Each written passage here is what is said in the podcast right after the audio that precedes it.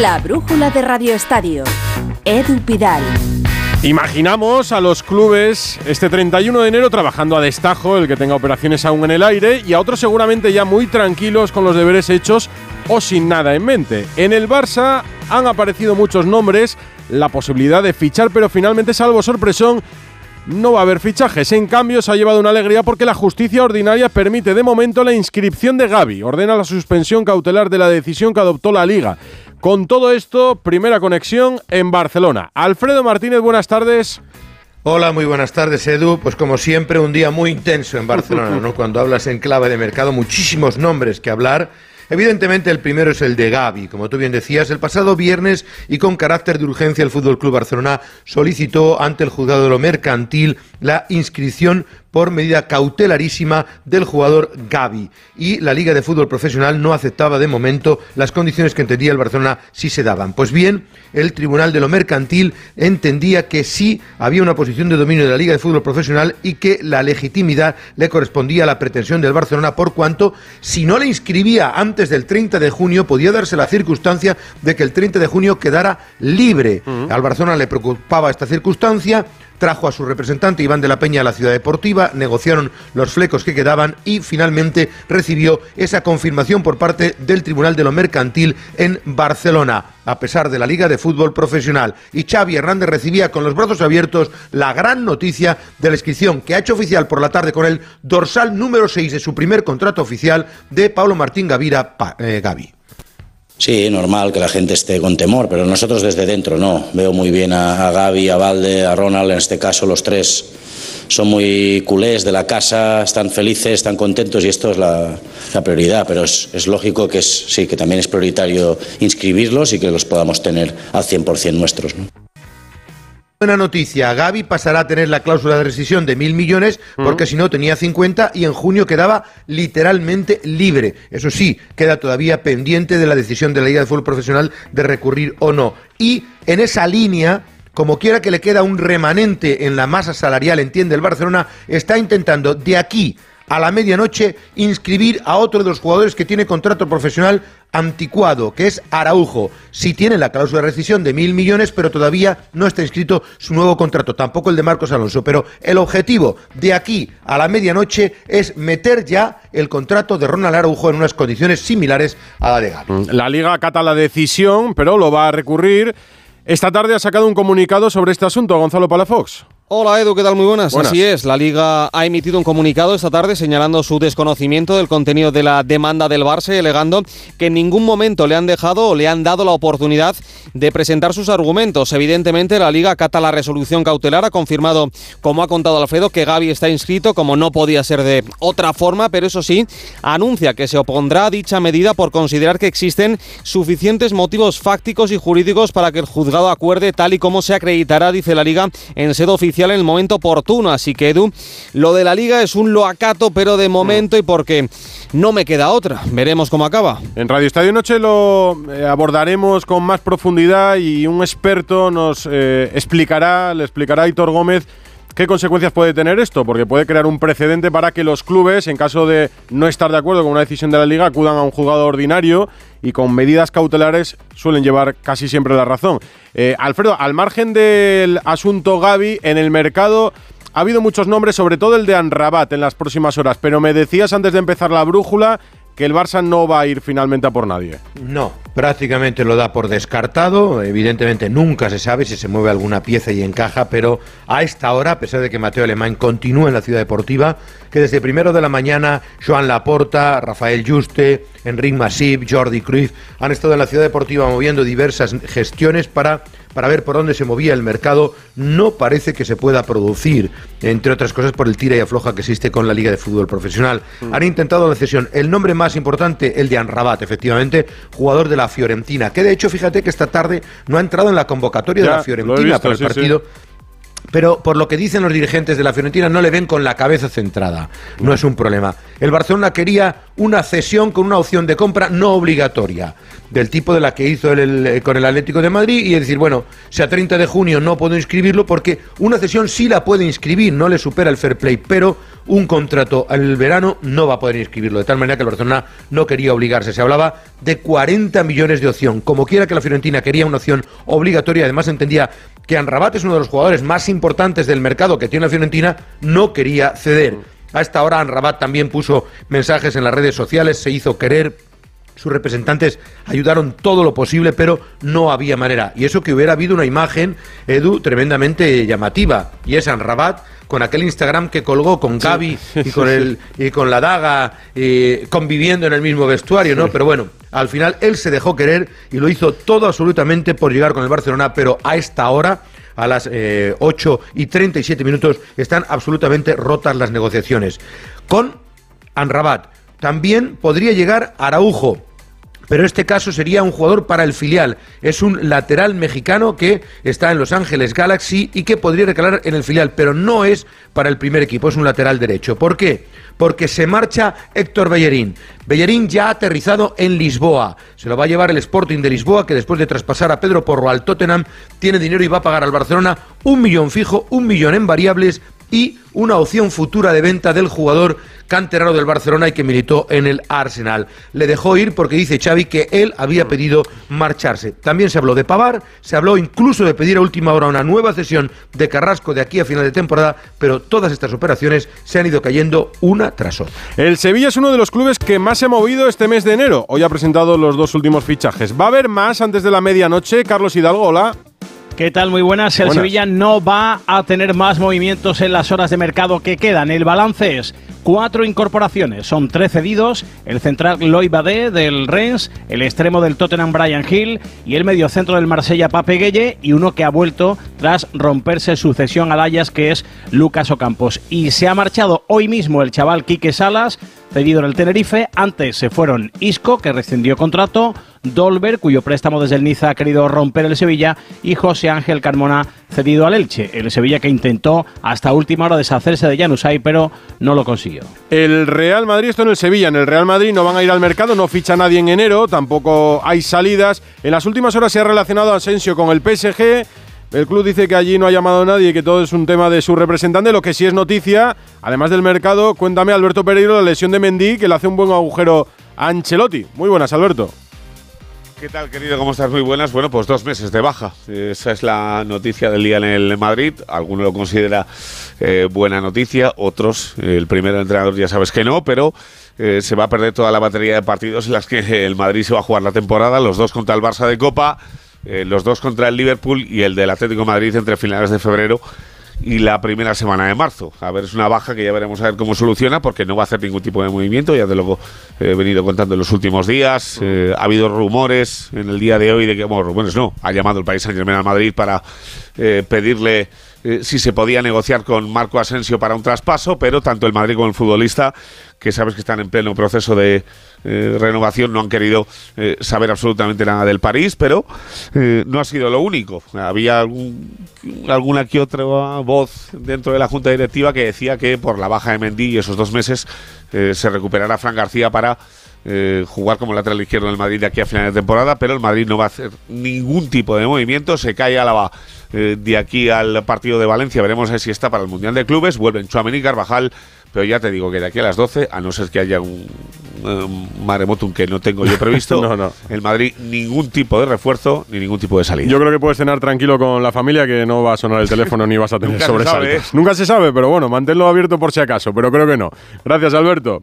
Atlético de Madrid, Felipe y Doherty son los nombres de este martes. Última hora en el Atleti. Jano Mori, hola.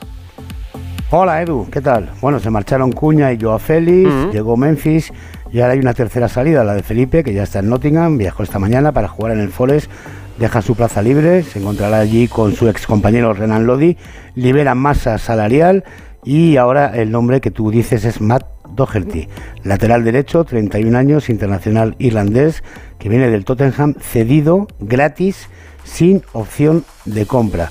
Viene para ayudar en el lateral derecho para darle, quitarle minutos a Molina y para así conseguir que Llorente pueda jugar en su posición de interior derecha. Estamos a la espera tan solo de que el Atlético de Madrid haga oficialidad a esta operación, tanto la salida de Felipe como la llegada de Matt Doherty. Por lo demás, parece que no va a haber, salvo sorpresón de última hora, ningún otro tipo de movimientos. Se había hablado mucho de la salida de Saúl al Valencia, mm. no se va a producir y por tanto los nombres propios son Felipe fuera, se marcha al Nottingham Forest, Doherty dentro, viene del Tottenham gratis, como te digo, cedido hasta final de temporada al Atlético de Madrid. Es que fíjate, estaría bueno que el Valencia, ahora ya sin Gatuso, firmara a Saúl. Un Valencia que le ha negado incorporaciones al técnico italiano. Y el italiano ha hecho las maletas. Hoy se ha despedido de la plantilla en Paterna, Eduardo Esteve. Hola Edu, buenas tardes. El día después de la salida de mutuo acuerdo de Gennaro Gattuso, el técnico italiano ha aprovechado para acercarse a la ciudad deportiva de Paterna y despedirse uno por uno de sus exfutbolistas. Caras largas en los jugadores del Valencia y un Gennaro Gattuso que a su salida ha querido despedirse así de la afición valencianista. Un gracias a la afición, una afición increíble, siempre 40, 45 mil al Mestalla. Lo siento con lo que, he pasado, pero la vida ya está. Buena suerte a, a Boro también, que tiene, tiene un trabajo muy difícil, eh, pero eh, un, chaval muy valiente. Mientras Boro ha dirigido ya su primera sesión de trabajo, va a poder tener a Gallá para el encuentro del próximo jueves frente al Real Madrid y 150 aficionados valencianistas han protestado en la tarde de hoy contra Meriton en la sede del club. No me extraña, y la protesta seguirá seguro hasta final de temporada y veremos si no pasa problemas deportivos o urgencias. El Valencia, poco más de tres horas para la medianoche y el mercado abierto. Horas de radio por delante para que no se pierdan Radio Estadio Noche, desde las once y media con Aitor Gómez y cerramos el mercado en directo. No he dicho, por cierto, que hay Euroliga de baloncesto. Valencia está ganando 12-8 al Bayern, comenzó a las ocho y media, como el Barça en el Palau ante el Maccabi, pendiente del Palau está Albert Arranz, hola Albert. Hola Edu, vigésimo segunda jornada de la Euroliga desde las ocho y media en el Palau con el cuarto 13-8 recibiendo el octavo 11-10 recuperado Corey Higgins para Jessica Vicios ante un rival los hebreos sin Lorenzo Brown. El internacional español lesionado han ganado en sus dos últimas visitas al feudo culé. Los locales que han perdido 3 de 4 en este escenario. En la primera vuelta, recuerdo, ganaron los españoles por 7 puntos. Pitan un serbio, Jovcic, un alemana Panzer y un francés Difala. Unos 5.500 fieles en la grada. Eh, hoy es el cumple de tu abuelo y el de Nicola La Provítola, que sopla 33 velitas. Estamos a 2.18 para el cierre del primer cuarto. Barça 14, Maccabi 13. Ahora vuelvo contigo. Ha perdido Basconia, por cierto, 89-83 en Milán. Su partido comenzó a las 7 de la tarde. Y mañana en fútbol hay un Betis-Barça en la brújula. La brújula de Radio Estadio. En el Estadio Infinito la emoción no se acaba nunca, porque vuelven las mejores competiciones a Movistar. Vuelven los héroes, la magia, las jugadas imposibles y en exclusiva NBA, Liga Endesa, Wimbledon y mucho más. Disfrútalas en mi Movistar con la mejor red de fibra y móvil en un dispositivo desde cero euros. Infórmate en el 1004 tiendas o en movistar.es. Dos cositas. La primera, con los tiempos que corren no nos das facilidades de pago. La segunda, nosotros nos vamos a la mutua. Vente a la mutua, paga en tres meses sin intereses y además te bajamos el precio de tu seguro, sea cual sea. Llama al 91 555 5555. 91 555 5555. Por esta y muchas cosas más, vente a la mutua. Condiciones en mutua.es. Toma Energisil Vigor. Energisil con maca contribuye a estimular el deseo sexual. Recuerda, energía masculina, Energisil Vigor. Las buenas impresiones son importantes, pero también todo lo que hay detrás. Con Kyocera ni mi equipo de impresión ni mi empresa se paran, ofreciéndome un entorno digital seguro y sostenible. En resumen, personas que se adelantan a mis necesidades para crear juntos la mejor versión de mi negocio. Infórmate en mucho más que una buena impresión.es. La brújula de Radio Estadio. Edu Pidal. Esta semana se juegan los dos partidos que tuvieron que ser aplazados por la Supercopa de España. Mañana el Betis Barça a las 9 en el Villamarín. Hemos hablado del Barça y voy a volver antes el Betis local.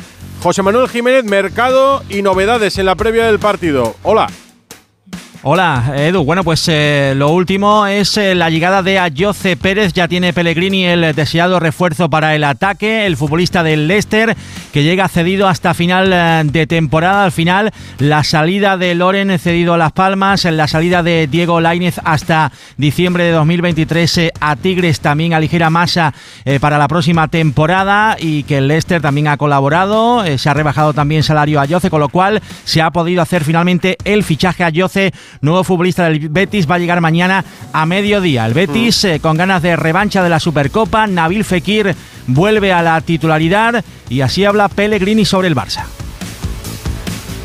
Bueno, lo veo como el equipo puntero del campeonato, el equipo que ganó la Supercopa, el equipo que más se ha reforzado quizás este año y así lo demuestran las cifras por la cantidad de puntos que lleva a esta altura del campeonato. Podría jugar a veces mejor, a veces peor. No siempre se puede marcar la Liga Española en diferencia de más de dos o tres goles, así que no, no, no, quiere decir que el, que el, nivel de juego sea bajo de ellos, porque no golean tres o cuatro, porque no sería la realidad del fútbol. Así que el puntero, le han hecho seis goles en 18 partidos, ganó la Supercopa, yo creo que rival más difícil imposible. Con las pilas cargadas después del triunfo en el Coliseum, recuperado Borja Iglesias de un golpe va a ser titular mañana. En el Barça, Alfredo, mañana te vas a Sevilla, imagino. Eh, ¿Novedades en la previa del partido, al margen del mercado? Sí, aunque Yo imagino porque no te has ido hoy, ¿no? mañana. No, no, no. Ah, el equipo viaja mañana y, ha sorprendido que no ha dado lista de convocados Xavi Hernández en el día de hoy, ¿no? Y que lo hará mañana. No hay grandes novedades. Dembélé es baja, ha dicho el técnico que no puede confirmar el tiempo de baja porque es una lesión muscular en un lugar muy complicado que no tiene una fecha exacta de recuperación, aunque ya avanzamos cinco semanas de bajas. Van a intentar recuperarle para la eliminatoria que opera con el Real Madrid y entrarán Lewandowski y Ferran Torres. Tiene al resto de jugadores disponibles, evidentemente, para un partido complicado. Ojo que el Barcelona puede dormir a ocho puntos del Real Madrid. Así afronta Xavi la situación en el Campeonato Nacional de Liga y el estilo y el ritmo de juego que está teniendo su equipo. Sí, ¿no? y que estamos muy bien en muchos aspectos, ¿no? En, eh, la circulación alta estamos bien, pero hay que, hay que ser más, de alguna manera, tener más punch en, ataque, ¿no? Intentar más cosas en ataque. A partir de ahí creo que en presión transferida estamos excelentes, en la línea defensiva brillante, en la presión alta espectacular, porque robamos muchos balones en campo contrario que nos producen goles. De hecho, hemos ganado muchos partidos de los últimos cinco o seis así. Y hay aspectos a, mejorar, muchísimos. Y somos los primeros que hacemos autocrítica y saber dónde está la mejora y dónde está pues, el nivel excelente para mantenerlo. Xavi ha tenido que sacar la cara por Ansu Fati, ha dicho que tarde o temprano las cosas le saldrán. También ha defendido a Rafinha, los dos están en el ojo del huracán. Vamos a ver quién acompaña mañana a Lewandowski entre estos dos jugadores y Ferran Torres, porque alguno puede quedar muy señalado de estos últimos partidos y que sigue contando con Pablo Torre para alternar el primer equipo y el filial cuando no juegue con el primer equipo. Mañana viaja a la expedición. Ah, por cierto, noticia de última hora. Bellerín firma por el Sporting de Lisboa o el Sporting de Portugal por una temporada, lo que queda de este año, dos opcionales. Así que se va a hacer oficial en los próximos minutos. ¿Cuánto tiempo ha estado Bellerín en el Barça al final? pues no llega a seis meses. Desde es lo que te iba a decir, media temporada, sí. Se, inscribió el último día, ¿te acuerdas? El 31 de agosto. Sobre la pues echamos cuentas, cuatro meses. No, es que lo recuerdo celebrando la Copa del Rey con el Betis y fue la temporada pasada, así que unos pocos meses. Gracias, Alfredo. absoluta. A ti, hasta luego, Edu. Son las eh, últimas horas de mercado y todavía hay clubes que tienen operaciones pendientes y clubes que pueden cerrar la salida de algunos futbolistas o casos como el de Isco, que es libre de firmar por cualquier equipo porque ya se desvinculó del Sevilla. Son las 9 menos 10, una hora menos en Canarias. La brújula de Radio Estadio. A Barcelona, por ejemplo, ha llegado Denis Suárez cedido hasta final de temporada, pero al español se ha despedido del Celta en un tuit prometiendo que volverá. Al margen de Denis, ¿qué más ha cerrado el Celta en Vigo? Rubén Rey. Al Celta se le esfumó la opción Frank Navarro, así que activó de urgencia el plan B. Haris Seferovic viajaba hoy mismo a Vigo, viejo conocido de la liga, de su paso por la Real Sociedad. Llega cedido por el Benfica, que ha cortado su fallida cesión en el Galatasaray donde no le han ido nada bien las cosas. Su mejor año, temporada 2021, números impresionantes en el Benfica, pero a partir de ahí bajón enorme en su rendimiento. Busca despegar de nuevo en Vigo, suizo, de ascendencia bosnia, 1,89, 30 años. Haris Seferovic, nuevo delantero del Celta. En el Getafe lo que está en el aire es el banquillo porque Quique Sánchez Flores ya lleva tiempo en la cuerda floja. ¿Y está pendiente del mercado, Alberto Fernández? Hola Edu, ¿qué tal? Muy buenas. Pues tranquilidad en las oficinas del Colísimo Alfonso Pérez hoy, a pesar de que ha habido algo de movimiento por la mañana, ha sido para firmar a Sergi Altimira, un futbolista de 21 años, centrocampista del Sabadell, que juega en Primera Federación, ha firmado para la próxima temporada. No va a ser para este mercado de invierno, donde el Getafe solo ha hecho un fichaje, el de Gonzalo Villar, y nada más. Se ha pasado un poco por alto quizá este mercado de fichajes del conjunto azulón por el vaivén de la silla de entrenador entre Quique Sánchez Flores y los otros nombres que hemos venido contando. Quique va a seguir, se va a sentar el sábado en el Civitas Metropolitano para dirigir el partido ante el Atlético de Madrid. Veremos si es el último. De momento tienen en la recámara la negociación con Vicente Moreno, que está en Arabia, va a ser mm. complicado. Y ya sabes que al presidente el que le gusta el nombre preferido es el de Bordalás. Lo sé, lo sé, me lo has dicho. Gracias, Alberto. Estos cierres de mercado son ajetreados en la liga, pendientes también de otros países. Gonzalo Palafox, ¿qué tenemos que tener en cuenta en estas próximas horas? Sí, a las 12 se cierra el Transfer Matching System de España, es decir, el sistema de FIFA que regula todos los mercados de traspasos. Veremos si en esa sede de la liga, en la calle Torre Laguna 60, la capital de España, tenemos mucho movimiento, sobre todo de entradas más que de salidas, porque, por ejemplo, la Premier cierra su mercado una hora más tarde, por lo tanto, perfectamente un jugador de la liga puede salir a las 12 y media españolas rumbo a Inglaterra. Italia, en cambio, ha cerrado el mercado hace más de media hora, a las 8 de la tarde, Alemania incluso antes, a las 6. El resto, a la misma hora que España, menos Francia, que cierra, es raro, a sus 12 y 59. Ah, bueno, y Turquía el día 8 de febrero. Por cierto, en caso de Isco, por ejemplo, los jugadores libres pueden negociar con total libertad de fechas. Y por cierto, has estado esta mañana pendiente del fallo de la Audiencia Provincial de Madrid que ha dado la razón a la Superliga. Sí, bueno, a ver, continúa esa guerra Superliga contra FIFA y UEFA y en esta batalla la Audiencia Provincial de Madrid ha fallado en favor de la Superliga al estimar el recurso presentado contra el juzgado mercantil número 17. Ordena a FIFA y a UEFA que se abstengan de tomar cualquier medida sancionadora contra los clubes durante la tramitación del procedimiento principal. Recuerdo que estamos a solo tres meses del fallo definitivo del Tribunal de Justicia de la Unión Europea. Es verdad. Y ahí es donde se decidirá todo y donde unos u otros celebrarán la decisión final. Fuera de España, lo comentaba con la torre, eh, Miguel Venegas, lo más llamativo es lo de Isco, que es verdad que no corre prisa porque es agente libre, pero llama la atención que con todo aparentemente apalabrado, finalmente no fiche por el Unión Berlín, ¿no? Sí, llama la atención porque parecía que estaba todo hecho y que él había elegido jugar en el Unión Berlín y que tenía el acuerdo. Bueno, se ha roto finalmente por temas financieros y por un tema de, la duración del contrato. El director deportivo, del director general del Unión Berlín ha dicho que se ha sentado a, redactar el contrato con la agencia que le, que le lleva la representación y que los acuerdos en los que estaban cerrados eh, se movían y que ellos no estaban dispuestos. Y no solo no estaban dispuestos, sino que además no podían asumir lo que estaba pidiendo eh, los agentes de ISCO. Es lo más llamativo, sí, aunque es verdad que todavía se podría hacer porque es agente libre, lógicamente, pero la Unión Berlín ha dicho que el, asunto está cerrado. Eh, bueno, cerrado está el, mercado en Italia. Esto hace que Skriniar se vaya a quedar en el Inter, aunque hasta última hora el Paris Saint Germain lo ha intentado incorporar, se irá para allá en junio. Y luego llama la atención lo del Chelsea. Se ha marchado Sijek al Paris Saint Germain, cedido del Chelsea. Se ha marchado Jorginho, 16 millones de euros al vecino, al Arsenal, del Chelsea.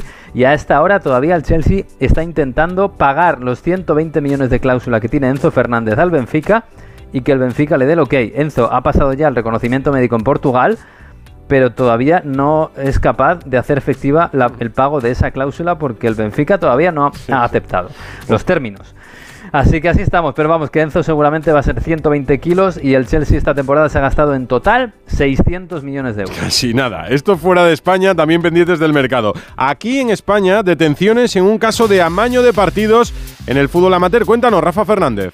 Hola Edu, futbolistas, conseguidores y mulas para presuntos amaños en el fútbol no profesional. Así estaba formada una organización criminal que ha sido desarticulada por la policía y que hoy ha supuesto la detención de 23 personas que ha sido llevada a cabo en Badajoz, Cádiz, Ciudad Real, Córdoba, Tenerife y Ceuta, en el marco de la segunda fase de la llamada Operación Conífera, investigación conjunta de la policía, como decíamos, con la Interpol y la Europol, que ya acumula 44 arrestados por presunta pertenencia a organización criminal, corrupción entre particulares en el ámbito deportivo y estafa a los operadores de juego, que podría ascender a más de 500.000 euros. Aunque no hay ningún club eh, de fútbol profesional implicado, la investigación sí arrancó con la denuncia de la Liga ante el Centro Nacional Policial para la Integridad en el Deporte y las Apuestas y esto fue el 29 de mayo de 2021 un partido de la tercera división del fútbol entre el Conil y el Gerena. Aquel partido fue el arranque de una operación, como decimos, que todavía sigue viva pero que hoy podemos decir que ha caído la organización criminal que presuntamente había llevado a cabo esos amaños deportivos. Operación importante. En la Liga F, mañana juegan el Real Madrid y el Barça, no entre sí. No, no entre sí. Se recuperan tres partidos en la Liga F de los que estaban aplazados. El primero se juega a las 6 de la tarde. El Sevilla recibe al Sporting de Huelva, que pidió la semana pasada aplazar este partido por el fallecimiento repentino de una de sus jugadoras en categoría cadete. Y luego, como dices, el Real Madrid y el Barcelona, que tienen partidos aplazados por una jornada de Champions que coincidía con con, la de la Liga. A las 7 el Barça visita al Valencia y a las 9 el partidazo en Valdebebas entre el Real Madrid y la Real Sociedad. El Real Madrid que podría encaramarse ya a la segunda posición ganando este partido y aún le quedaría un partido aplazado al Real Madrid el que tendría que jugar contra el Granadilla. Hola Ana Rodríguez, que como te tengo enfrente no, ni te saluda. En balonmano este fin de semana nuestra selección logró el bronce en el Mundial. Hoy recibían un homenaje en el COE y hasta la sede del Comité Olímpico Español para esta brújula se ha ido Raúl Granado. Hola Raúl. ¿Qué tal, Idu? Muy buenas. Pues mira, estoy con el capitán de los hispanos, con Gedeón Guardiola, después de haber recibido un merecido homenaje por esa medalla de bronce en el Campeonato del Mundo. Hola, Gedeón, ¿qué tal? Muy buenas. Buenas. Ha pasado ya un poquito después de recibir esa medalla. Em, ¿Cómo se ve desde España? Bueno, pues eh, bien, muy bien. La verdad es que la gente, cuando hemos venido aquí, eh, todo el mundo estaba pendiente de nosotros y felicitándonos y eso, eso también reconforta ¿no? a, un jugador, a un deportista cuando, cuando ganas una medalla, que la gente te, te dé la enhorabuena y la verdad es que muy bien. Estamos a punto de cumplir 10 años desde que se arrancara este ciclo histórico de, medallas y de éxitos. Em, a veces al deportista le cuesta cuando se enfrenta a un gran campeonato y ya es como, bueno, una medalla seguro. No, no cuesta, la verdad es que la motivación siempre está ahí, ¿no? Y encima cuando estás entrenando y jugando con, este grupo de, jugadores eh, que son excelentes, pues eh, te motiva mucho más porque ves que, se puede seguir ganando y, siguiendo, y seguir soñando y la verdad es que cuesta poco motivarse con, ellos. Eso sí, vais a tener que pagar el médico a más de algún millón de españoles porque lo que ha sido este campeonato del mundo con, la intensidad y con la emoción de los partidos, eh, incluso desde dentro creo que ha sido brutal, ¿no? Sí, sí, este año pues este año ha sido eso, más intenso, hemos tenido partidos mucho más ajustados y bueno, lo hemos sacado adelante. Yo creo que eso también hace crecer muy, mucho al equipo como, como estructura, como, como equipo y bueno, eh, creo que hemos salido muy reforzados de, este campeonato para, para, futuros campeonatos. Edu, a mí me deja tranquilo que la presión aquí no la hemos puesto los medios, la ha puesto el presidente del Comité Olímpico Español que ha cerrado este acto diciendo que, que espera que en París se consiga la medalla de oro. Bueno, como punto de partida no está mal. Sí, la verdad que bueno, Alejandro siempre nos pone un poco de presión en ese sentido, pero porque ve que tenemos potencial. Yo también pienso que, podríamos llegar a, jugar la, final olímpica que nunca ha jugado el, el, balonmano español y, bueno, eh, con esto, con este grupo, con este grupo de trabajo, yo creo que, es asequible, que se podría conseguir, pero bueno, es un, un larguísimo camino. Enhorabuena y mil gracias como siempre por todo. Nada, gracias a vosotros. Gracias a ti, Granado, desde la sede del COE con el balonmano español. Dejamos al Barça en el Palau, en la Euroliga ¿Cómo, al ver? Lo dejamos a 6-13 para el final, dominando por 4 un partido que se ha jugado a toda mecha. Los de Jasequevicius controlando el rebote y eso le da 4 puntitos de margen a 6-22 para el descanso. En el Palau 27 Barça, 23 Maccabi. Y al Valencia, 2 abajo frente al Bayern en la Fonteta. Y a Rafa La Torre muy tranquilo porque el Madrid no va a cerrar nada antes de la medianoche, así que puedes concentrarte en la brújula que no va a haber nada en el mercado. falta refuerzos, pues. claro, es suficiente.